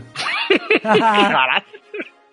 Eu acho que cocaína é bem mais barata do que isso. Na boa, eu quero entender a ciência econômica de Wakanda. Porque, caraca, o país é rico porque é o único país que tem os depósitos de vibranium. Mas o país é fechado, não, comercio- não faz comércio exterior. Como é que eles são ricos? Não, mas Não, eu, eu não, acho que a a riqueza deles vem da tecnologia. Então, se eles não vendem tecnologia, o que, que adianta? Eles vendem a tecnologia que não é de sim. ponta. Não, eles não vendem nada. Pelo É, por que eles você acha que a gente tem o iPhone? Eles vendiam iPhones enquanto eles já tinham outra coisa muito melhor. Não, cara, a Wakanda não tinha. Não era aberto comercialmente, era tudo fechado. Wakanda era, era justamente a antítese do que faz um país ser avançado. Um país fechado é justamente um país atrasado, um país que fica porque não troca informação, não faz comércio. É um país fechado, com um recurso que é monopolizado pela família real, Aham. que deu um golpe militar. Porque o Pantera é basicamente isso, né? Ele não é, ele não é o reeleito, ele é o líder militar deles. Aham, aham. Que cria uma ameaça externa, que é da família também, pra todo mundo ficar com medo e manter o cara no poder. Sim, sim, exato. E eles são fechados. Caraca, cara, a parada era uma puta Coreia do Norte aquilo, cara. E a galera não percebeu. ninguém, ninguém pensa. Eles só faziam um negócio com o Zamunda lá, do príncipe de Nova York. ah, é, exatamente. Eles eram autossuficientes. Cara, lembra do Japão? Não sei se você lembrar do Japão, quando o Japão fechou durante o shogunato, se fechou pro mundo, expulsou os europeus, expulsou os portugueses, expulsou todo mundo, parou de fazer comércio exterior, parou de... Cara, o Japão ficou muito pra trás. O Japão ficou na era, na Idade Média, enquanto todo mundo tava se matando com um rifle, cara, com canhão. Mas aí que tá, tem uma diferença no que o Wakanda faz. O Wakanda, primeiro, eles detinham ali um- uma tecnologia avançada já. Quando eles se fecham, eles não eles se fecham para as pessoas entrarem, mas eles continuaram saindo, tanto que eles tinham pessoas, é, galera infiltrada no mundo todo. Cara, eles têm que comercializar a tecnologia deles, senão eles não são ricos. Essa é a parada. Senão não adianta. Não, eles provavelmente comercializavam a tecnologia de alguma forma, mas não a tecnologia do Vibranium. Mas é que eu tecnologia acho... que eles desenvolviam pela facilidade que eles tinham ali por ter Vibranium, por ter outras coisas, que pudesse ir pro mundo exterior sem afetar eles. Mas o dinheiro deles, eu acho que a riqueza deles era o vibrânio, mas eles não, como não comercializavam com fora, a autossuficiência deles era o bastante. E não é só comercializar, Carlos. Estamos falando de ciência. Como é que a ciência avança? Quando ela compartilha os seus descobrimentos, né? Porque cada um, cada cientista, usa a pesquisa do outro para avançar um pouco mais o conhecimento. E aí, quando você compartilha isso, quando a, a comunidade científica. É, aí ela avança mais rápido. Agora, se você tem uma comunidade científica fechada, que não compartilha os seus conhecimentos com o mundo exterior e não aprende também do mundo exterior, ela fica atrasada. Ela não tem como ser mais avançada do que os outros. Mas é que tá, não é que eles não, eles não se fecharam pro mundo exterior nesse sentido. Eles continuavam pegando informação de fora. Assim, você não tem como dizer que só um, só um país vai ser capaz de avançar com a tecnologia 50 anos na frente dos outros países, cara. Porque em algum momento você precisa absorver informação de fora. E a sua informação, o seu avanço, a sua inovação, quando ela vai pra fora, ela vai gerar outras inovações lá fora que vão avançar a tecnologia ainda mais, entendeu? Se você mantém fechado a sua tecnologia e você não compartilha, você não traz de fora, você não manda ela pra fora, não tem como ela avançar tão rápido. Ela precisa de input externo pra avançar, entendeu? É isso que eu tô querendo dizer. Como que eles têm aquele equipamento militar tão desenvolvido se eles nunca tiverem guerra? é só guerra tribal lá entre eles, né? Não tem como. É, É, não, guerra as naves e as outras coisas que eles usam pra ir pra lá e pra cá, né? Exato, cara. Por que, que vai ter uma nave stealth dentro de Wakanda se os caras não entram em guerra com ninguém lá, cara? Mas estão se preparando pra isso. Mas cadê essas naves pra conter a invasão do Guerra Infinita, né? Cadê aquele monte de nave? Libélula. Mas eles estão lá, não estão? não, eles usaram lá na É, batalha. elas não não usaram? atacam, eles, não- eles usam só depois. Na verdade, eles usam no filme do Pantera só. Elas são todas Isso, destruídas não, no filme do Pantera. É, as quatro naves que eles tinham. O negócio é, se você for pegar a tecnologia deles, ela é avançada, mas ela não é tão mais avançada do que, por exemplo, a tecnologia Stark. Ela tava um pouco à frente da tecnologia do Stark. Sim, então porque eles estão. Porque, caraca, então eles têm. É porque eles têm um espião incrível. Eles devem ter um puto espião nas indústrias Stark, roubam todas as tecnologias do Tony Stark. E, cara, e aí avançam um pouco mais, cara. Porque. É, isso, mas isso eles tinham. Espiões espalhados pelo mundo eles tinham. Aham. Tanto que no plano no filme do Pantera era esse. No final, todos os caras que estavam espionando no mundo todo iam atacar e matar todo mundo. E tomar o controle do mundo. E agora fica a questão: será que o amigo lá do Tony Stark, o Oki que também usou armadura, qual que era o nome dele? O O Rhodes. Rhodes. Rhodes. Será que ele era de, de Wakanda? Porra, ele poderia ser o maior infiltrado de Wakanda que. Então, imagina, ia ser Não, ele é foda. americano, porra, caraca. Ah, Mas ele pode ter sido comprado, velho. é. No final ele vai ser um Screw. Pô, pior que eu não duvido de nada, não. Porque ninguém reparou, mas se você prestar bastante atenção, ele é diferente do primeiro Homem de Ferro. Como assim? Ah, é, né? Ah, Trocaram ele e ninguém percebeu. Trocaram o ator. Ah, tá. Sim. Tipo, Trocaram o Rhodes e ninguém percebeu. Caralho, cara. Where'd that come from? It's nanotech. You like it? Tá, estamos falando muito de Marvel. Vamos pra DC. Cara, eu acho que tem um que pra mim sempre me intrigou e eu tô com o Atila aqui hoje. Então eu quero tirar o, usar o conhecimento dele de biologia pra poder tentar me explicar. A era venenosa, cara. Olha aí. Aquilo pra mim não faz sentido nenhum e eu queria ver se o Atila consegue me explicar o que que... Porra. De todas as coisas que a gente falou já de super-heróis, vilões, A era venenosa não faz sentido. é, é, É, é, quando você coloca por aí, nesses termos, vê o que que é. Tem- tem- tem- Peraí, mas, mas peraí. A era venenosa tem muitas camadas de não faz sentido. Você tá ignorando as plantas gigantes carnívoras, certo? É, pequena até loja de horrores, pequena loja de horrores. É, não, não. Vamos por baixo. Vamos falar do batom de veneno. Ah, o beijo controlador, que ela usa no super-homem. Sim. É, mas ela usa um beijo pra tudo, né? Um beijo pra matar, pra controlar, etc. Depende do batom, depende sempre da maquiagem que ela tá usando no dia. Não foi só a era venenosa que foi usada. O A gente já viu isso em filme de espionagem, tá do batom com veneno. Que aí a pessoa tá com uma proteção. James Bond, eu acho que já tem isso. Tem um filme do James Bond que tem isso, não tem? Ou algum filme zoando do James Bond tem isso. Que aí o cara tira, tipo, uma, uma micro película do lábio. Não, isso no Batman e Robin. Eles estavam com silicone no lábio pra, pra o- se proteger do beijo da era venenosa. Cara, que filha da puta. Pra ganhar Que beijinho. tal não beijar a mulher? É, Não beija! Não, Vamos não, ganhar não é opção. Não é opção. Ficar de boa. Esse filme é maravilhoso, Não é opção. Não beijar não, nunca é opção. Mas assim, por partes. que, que dá pra fazer? Tem toxinas, sim, que dá pra passar uma quantidade microscópica pela pele e matar. Uma delas, inclusive, é cafeína, não é nicotina. O quê? Tipo esses. Sabe, a nicotina é extremamente neurotóxica, mas é que a quantidade que tem no cigarro que a gente absorve é muito baixa. Mas, por exemplo, já teve gente que se acidentou e teve overdose de nicotina com aqueles vape, com cigarro eletrônico. Sim, Porque o sim. cigarro eletrônico tem uma soluçãozinha que você coloca lá dentro que ele nebuliza e vira fumaça. Sim. E essa solução tem nicotina concentrada. Então já aconteceu, por exemplo, de gente derramar aquilo na roupa, não sentir e absorver uma quantidade absurda de nicotina pela pele Caraca! e ter overdose. Nossa! E o que acontece? Ah, Morre. passa mal, tem vômito, tem estresse respiratório, tem algumas outras coisas que eu não lembro, mas tem sintoma Caraca. de intoxicação forte, assim. Caraca! Ela pode usar ricina, que o, o Walter White já Olha aí a famosa ricina. que Exato. funciona muito bem. Ou ela podia colocar, sei lá, acho que pra ela controlar, assumindo que o Superman tem.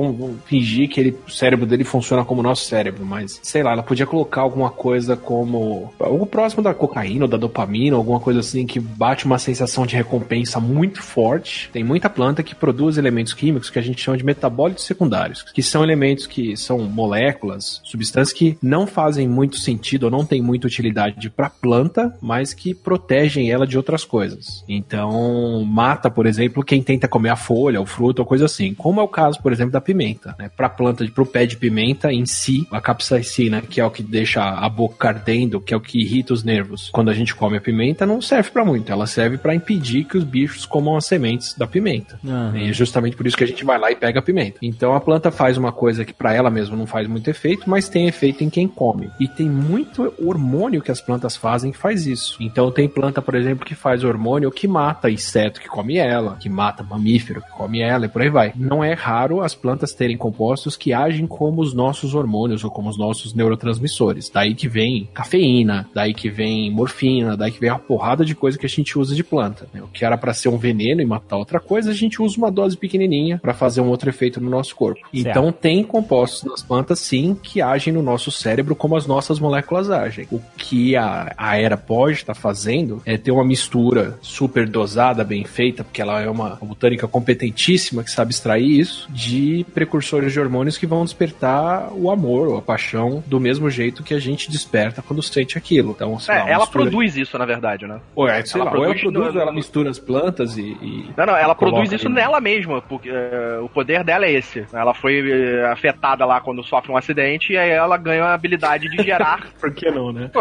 todos eles, né, mas Uhum. ela produz feromônios que, de controle da mente, ela produz toxinas e ela consegue fazer isso através do corpo dela. É, vou, vou dar um E exemplo. ela é imune a praticamente todos os tipos de veneno. Ela é até imune ao veneno do coringa, ela é imune a, a tudo praticamente. Vou dar um exemplo bem legal. Tem uma planta chamada acácia, que é uma árvore cheia de espinho, que ela vira um formigueiro. Ela tem buracos e partes da árvore que ela produz néctar para atrair formiga, e as formigas vão lá para beber esse néctar, ficam vivendo na árvore, e aí elas atacam qualquer um que tenta comer aquela árvore. Então, se vem Então, girafa, se vem. Ela faz isso pra proteção da. Ela faz isso pra se proteger usando as formigas de proteção. Exato. Cuidado, que quando você fala isso, parece que a árvore conscientemente criou uma proteção de simbiose, mas que na verdade o que você tem é. Olha a Alexandre duvidando das coisas. Quem disse que a árvore é consciente tá convocando ali um exército pra protegê-la? Então, ela não só é consciente, como ela é pilantra.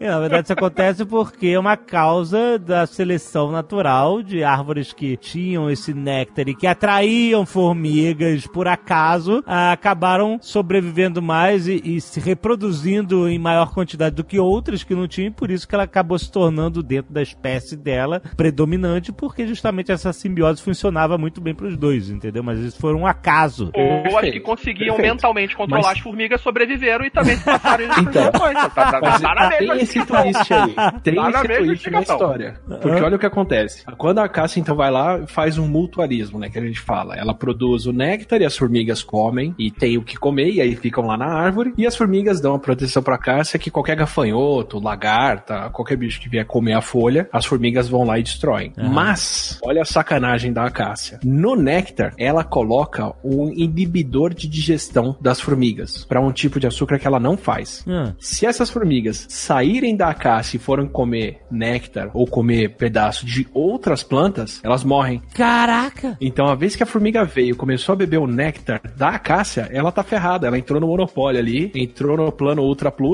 E você ela quer não dizer pode que a árvore cancelar. não sabe o que tá fazendo, porra. Essa árvore é muito filha da puta mesmo. Então, assim, uma ajuda a outra, uma ajuda a outra, mas a árvore garante que ela vai ter essa proteção, porque se a formiga tentar comer qualquer outra planta, ela vai morrer de indigestão. Caraca, olha aí. Esse é o famoso plano de 12 meses, que você não pode largar. É o senhor Burns das fidelidade, árvores. Plano de fidelidade. Caraca, muito bom. Então a Era pode estar fazendo um esquema desse. Ela pode ter ali um- uma toxina, alguma coisa que ela produz que não, não funciona. Por exemplo, ela podia fazer isso. Ela podia soltar duas coisas no lábio dela: uma toxina e uma antitoxina. Só que a toxina dura mais tempo do que a antitoxina. Então alguém que beijou ela tá intoxicado e tá curado. Só que como a cura acaba antes, a pessoa vai morrer se não voltar e ganhar outro beijo. Olha aí. Então quer dizer que, além de tudo, ela consegue ainda garantir que ela consegue pegar o que ela quiser e não matar a pessoa. Exato, exato. Então, ó, eu te dou Lealdade. duas, duas coisas. O veneno e a antitoxina. Só que o veneno dura uma semana, a antitoxina dura dois dias. E toda vez que ela, a pessoa volta pra beijar ela, ela se reintoxica e tem que fazer todo o processo de novo. Sim. É. aí. Where'd that come from? It's nanotech. You like it? Como é que funciona essa história do bicho ser imune ao seu próprio veneno? Aquele veneno ele é imune. Tipo um escorpião, uma cobra, essas coisas e tal. É porque ele que produz o veneno. Ó, na Porque cobra é aqueles o que nasceram fácil. que não eram, morreram, eles não conseguiram evoluir. Pode ser também. Pode ser. O, o bicho pode não ter o receptor para aquilo. A cobra vai e produz o veneno que mata ela.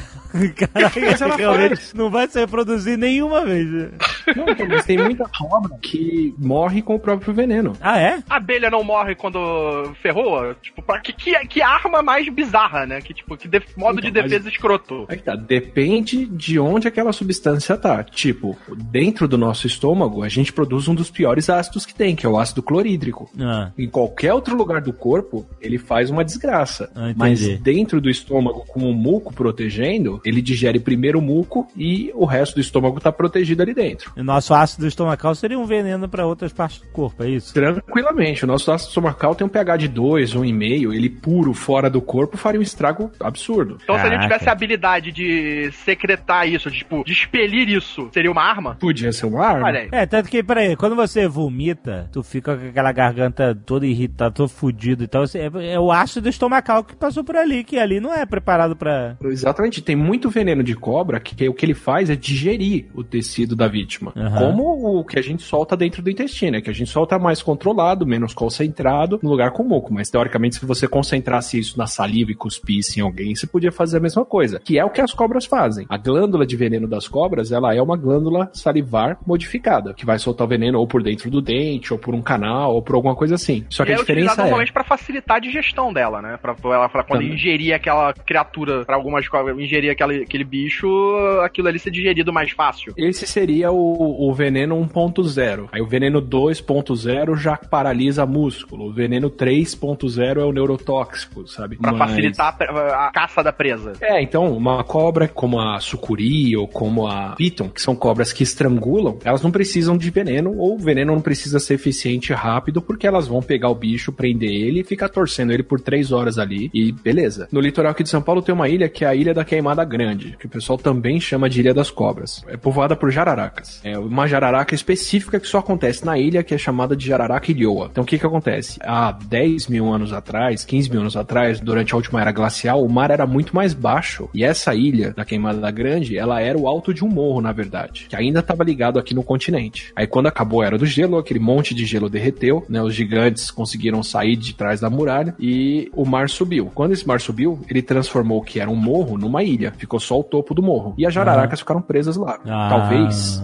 desde antes da glaciação, talvez migraram pra lá um pouco depois, mas enfim, por conta do mar ao redor, elas estão isoladas agora. E aí nessa ilha não tem mamífero, não tem macaco, não tem quase bicho nenhum. Uma coisa que acontece muito lá é a ave migratória pousar na ilha. A presa dessa jararaca, se ela morde, não morre rápido, ela vai embora. E aí só sobrou na ilha as jararacas que tem um veneno muito mais potente. E quem mordia e o veneno não fazia efeito, Claro. perdeu a comida. Tá? A jararaca ilhoa é uma das cobras das jararacas mais venenosas que tem agora. E o veneno dela tem uma ação super rápida. E uma das coisas que o pessoal foi ver é que justamente por isso, por causa do tipo de presa que ela ataca. Que ela come principalmente aves e elas têm que morrer rápido. E a ilha é um lugar tão sinistro que ela é, pro- é proibido visitação. Acho que só vão lá pessoas pra fazer estudo do Butantan. E são 45 cobras por hectare. Caralho! E a ilha É, tem. co- é, é cobra pra cacete. É. E a ilha tem 43 hectares. Nossa! Caraca, é muita cobra, mano. Só que aí você fala, o veneno dela não faz efeito? Pode fazer efeito nela também, só que o que acontece? Na presa, quando ela injeta o veneno, ela tá- o, o dente dela tá entrando no bicho, né? Ela tá picando o bicho, mordendo o bicho, ela fura a pele e você tá injetando o veneno na corrente sanguínea. A cobra come o veneno e o veneno vai pro estômago. Se esse veneno é uma proteína, o estômago digere e não faz efeito. Caralho. Então, você tem como fazer uma toxina que ela é tóxica se ela cai na corrente sanguínea dos outros, mas ela não é tóxica se você digere ela. Então, tem bastante cobra que morreria, assim, do próprio veneno. Só que como ela digere só, Não tem aquele ditado, né? que, é, Morreu com o próprio veneno. Como é que era? aquele? Eu esqueci. morreu com o próprio veneno. Mas peraí, peraí. Eu quero saber, o que, que essas cobras comem se só tem cobra na ilha? Pássaros. Os pássaros E provavelmente outras cobras. Os pássaros ainda não se ligaram, galera. Essa ilha aqui é foda, maluco. Ninguém sai de lá. Porque também, né? nunca nenhum pássaro voltou pra contar a história. Mas é. Agora, a era venenosa tem aquelas super plantas que crescem mega rápido e. É, na verdade, ela controla ah, plantas em nível molecular. É, aí não tem, que, não tem ciência aí, não. A gente não tem como ir aí. ela faz, faz aquelas raízes prenderem o Batman, aquela coisa de sempre, né? Uma coisa que ela pode fazer é fazer plantas ou garantir que as plantas que ela controla absorvam mais água. Uma coisa ela consegue fazer a planta crescer rápido, que é a planta tá seca, ser super ressecada e ter pouca água, e ela absorve água e ela estica. Agora, dividir células, crescer e multiplicar, Isso isso é tipo a pizza lá Faria de Volta muito tempo. futuro. Pizza de- desidratada. você hidrata a planta e aí ela fica gigante. Aí beleza. Dinossaurozinhos de espuma. de- Você bota água e cresce. Exatamente. É, são as nanomáquinas dela, são nanosementinhas que crescem. Sabe o que, que é? Nanotecnologia. Excelente.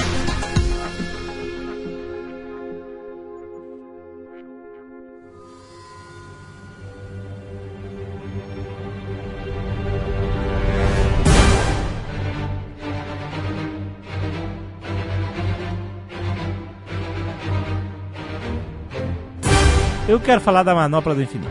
Eu sei, a gente tá indo longe demais, porque a parada é meio mágica, meio.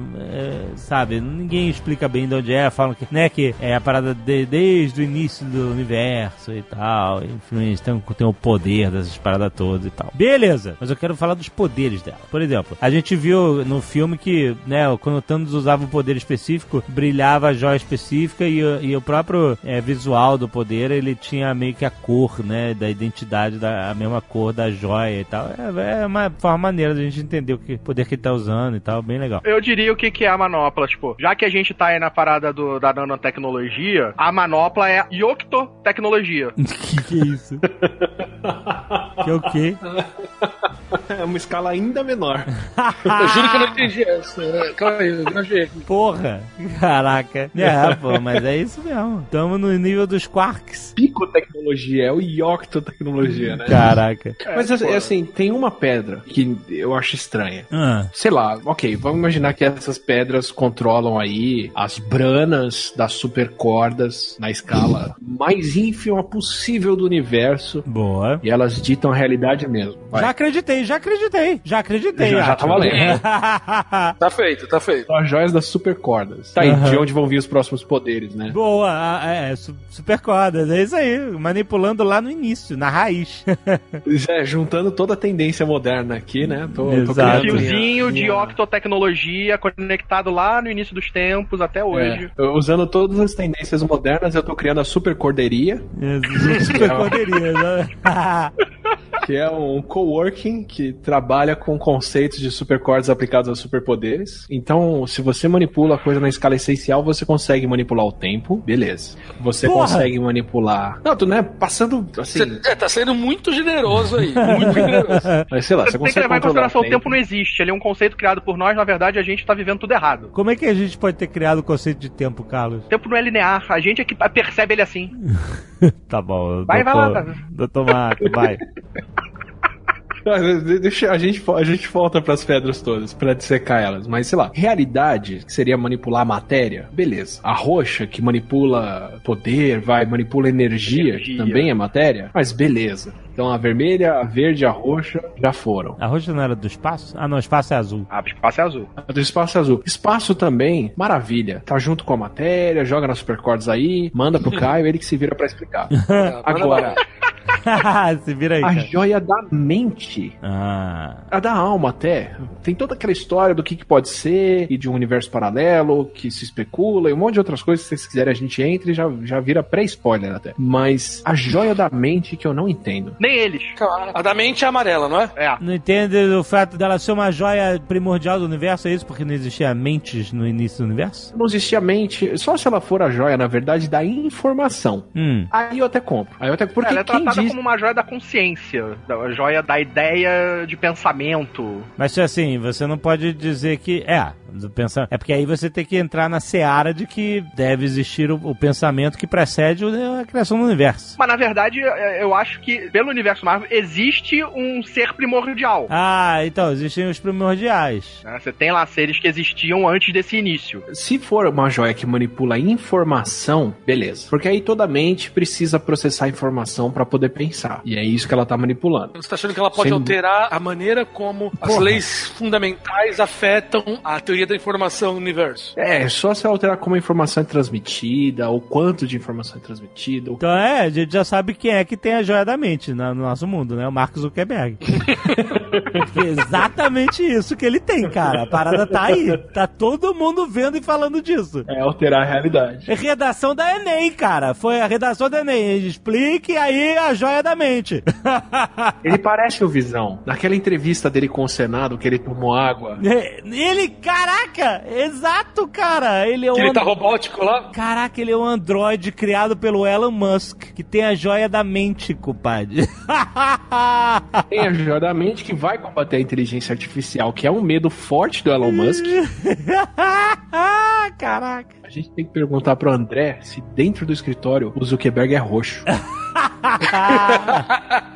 Se ela manipula mentes, quem garante que o que o Groot tem é uma mente, tanto quanto a minha? Como é que se garante que todas as mentes do universo se comportam de uma maneira biologicamente semelhante, né? Exatamente. Mas aí tá, é, não necessariamente ela controla a biologia da mente. Ela pode fazer parte da- do entendimento do que seria uma consciência ou do que seria o pensamento. No- Então, ela tem que controlar a Aí você pode né? ser uma. É, seria mais muito mais uma coisa, tipo, entendimento do universo como uma coisa geral para qual, independente da sua espécie ou de- do seu funcionamento de mente cerebral. É, é a sua percepção, só que ela meio que diz o que você. A, a percepção geral. Tá, você tá criando um conceito universal de consciência. A gente não sabe se é assim, rapaz.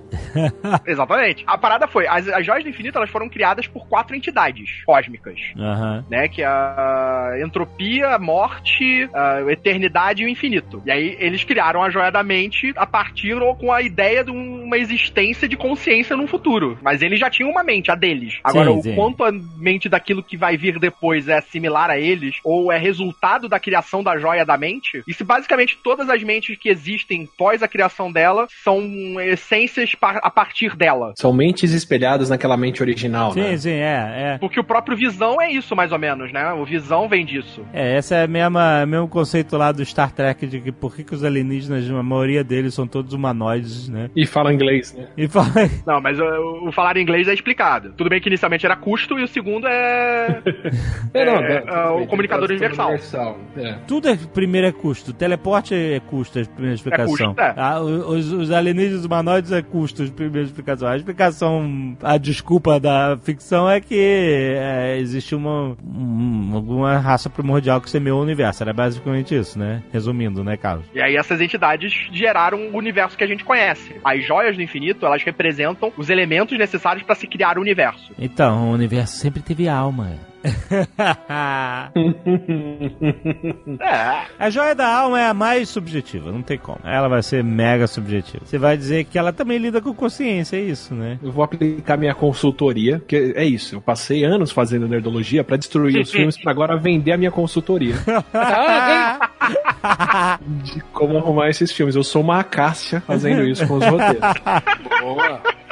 De repente, o que a gente chama de joia da alma é porque no universo Marvel nós realmente temos mais dimensões do que a gente sente ter. A gente tá aqui vivendo e interagindo em três dimensões ou quatro, se você levar o tempo em conta, mas a joia da alma manipula uma quinta dimensão de onde vem essa o livre-arbítrio que a gente chamaria de alma. Que tem esse problema. né? A gente já conversou disso no, no, no Nerdcast de livre-arbítrio. Se você mede quando a pessoa escolhe fazer alguma coisa, a hora que ela fala que ela escolheu, o impulso pra ela fazer já aconteceu bem antes. Sim. É, A gente vai lá, coloca um. Eu vou colocar um, um medidor de, de, de impulsos elétricos na cabeça do Caio. Vou falar, Caio, quando você quiser, você chama Alexa. E quando você for chamar Alexa, você olha pro relógio e me fala qual foi o tempo com uma precisão de segundos que você resolveu, decidiu invocar Alexa. Aí o Caio olha lá pro relógio e fala, ah, aos, a, a meia-noite, 5 da eh, meia-noite, e 5 minutos e 35 segundos eu escolhi chamar Alexa. Mas quando eu vou olhar o impulso nervoso dele, ele já tinha o impulso que ele sempre faz quando ele chama Alexa à meia-noite 4. Na verdade, é uma diferença de menos de um, um pouco mais de um segundo, um pouco menos de um segundo, não chega a um minuto. Mas enfim, o É, impulso a já tinha que o- acontecido do- antes. Tudo que a gente tá olhando é sempre passado.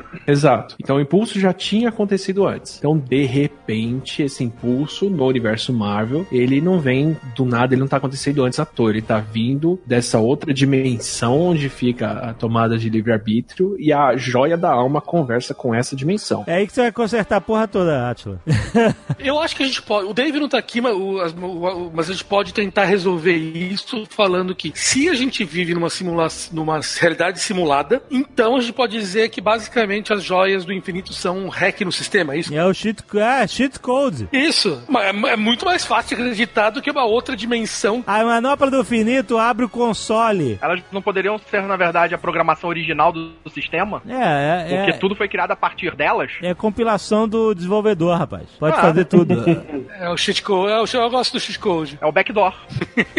A estalada de dedo é o que, então? A instalada de dedo é o hack. Então, mas ele precisava de todas as joias juntas. Tanto que houve reboot e deu pau. Por que, que os caras não arrancaram o dedão dele? Eu tô até agora me perguntando isso. Não, a estalada de dedo, a estalada de dedo é simbólica. Ele não precisa estalar o dedo realmente pra ativar a parada, né, cara? Não, que por um momento eles estavam literalmente segurando a mão dele. pra ele não poder Cara, instalar. É, o negócio é, nem- não, o instalar é realmente, é, é só simbólico. Ele só instala o dedo lá no final, ele só precisava fechar a mão. O que eles estavam fazendo era manter a mão dele aberta. Ok. Eles podiam ter tentado cortar a mão dele fora em algum momento, podiam, mas naquela situação ali também. Where'd that come from? It's nanotech. You like it? O Dr. Manhattan é uma coisa parecida? É, ele manipula a realidade, ele teleporta, ele gera outros seres, que ele faz cópias dele que são ele. Ele vive ó, simultaneamente na toda a linha temporal. É, ele tá dentro de toda a linha temporal. É mais até do que o Thanos consegue. O, é, o Dr. ele é Manhattan basicamente a junção de todas as joias do infinito. Pelado. Pelado. Se você tem as joias todas, pra quê, né? é, por que que você vai usar roupa? Exatamente. Tá vendo? Thanos aí perdendo tempo. Exato, cara. Imagina os caras iam agredir com Thanos pelado lá na frente do, da, da série. É, é aquela coisa, tipo, o Thanos pra ninguém lutar com ele, ele tira a roupa, fica pelado e todos eles vão embora. É por isso que o Hulk sumiu, né? É. Mas é, o Dr. Manhattan, a coisa que agora é só pra falar um pouco, entre aspas, sério, ele é o inimigo que vem da época do- dos efeitos quânticos. Ele não é nanorobôs, como os outros, ele é da ideia do que, ah, o que aconteceria se a gente tivesse efeitos quânticos acontecendo no, no mundo o tempo todo. E a ideia dele seria essa. Então eles começam lá a misturar aquelas loucuras de tentar falar de múltiplas. O que que um escritor de ficção científica entende por quântica? Então os caras começam a falar o seguinte, ah, então, a quântica você tem as partículas estando em dois lugares ao mesmo tempo. Pode ser isso. Então você pode ter dois Dr. Manhattans no mesmo, mesmo lugar ao mesmo tempo. Ah, ele consegue enxergar o futuro, porque ele consegue enxergar todas as possibilidades dos multiversos que vem pra frente. Então o Dr. Manhattan, ele é uma interpretação do que, que seriam os efeitos quânticos que a gente vê, na- mais ou menos na teoria, mas com uma interpretação muito macroscópica do que tá acontecendo. É, é meio... É o poder dele seria mais ou menos manifestar na escala macroscópica o que acontece na escala Quântica. quântica. Ah, e os poderes quânticos. Não, qual que é a escala? A escala quântica é qual que é? Ah, é abaixo do nano, né? É, quântico é mais ou menos nanométrios, a gente já consegue falar de, de efeitos É, ele, quânticos. ele tem um o poder, ele, ele- então ele já não é o poder do nanômetro, ele é o poder do picômetro. Por isso que ele tá pelado até, né? Que merda, que merda, que merda, que Não, merda. a, escala, a escala é essa, certo? É Micro, nano, pico. Então ele tem o poder do picômetro. É isso aí. caraca. É o personagem mais coerente. A gente não sabia.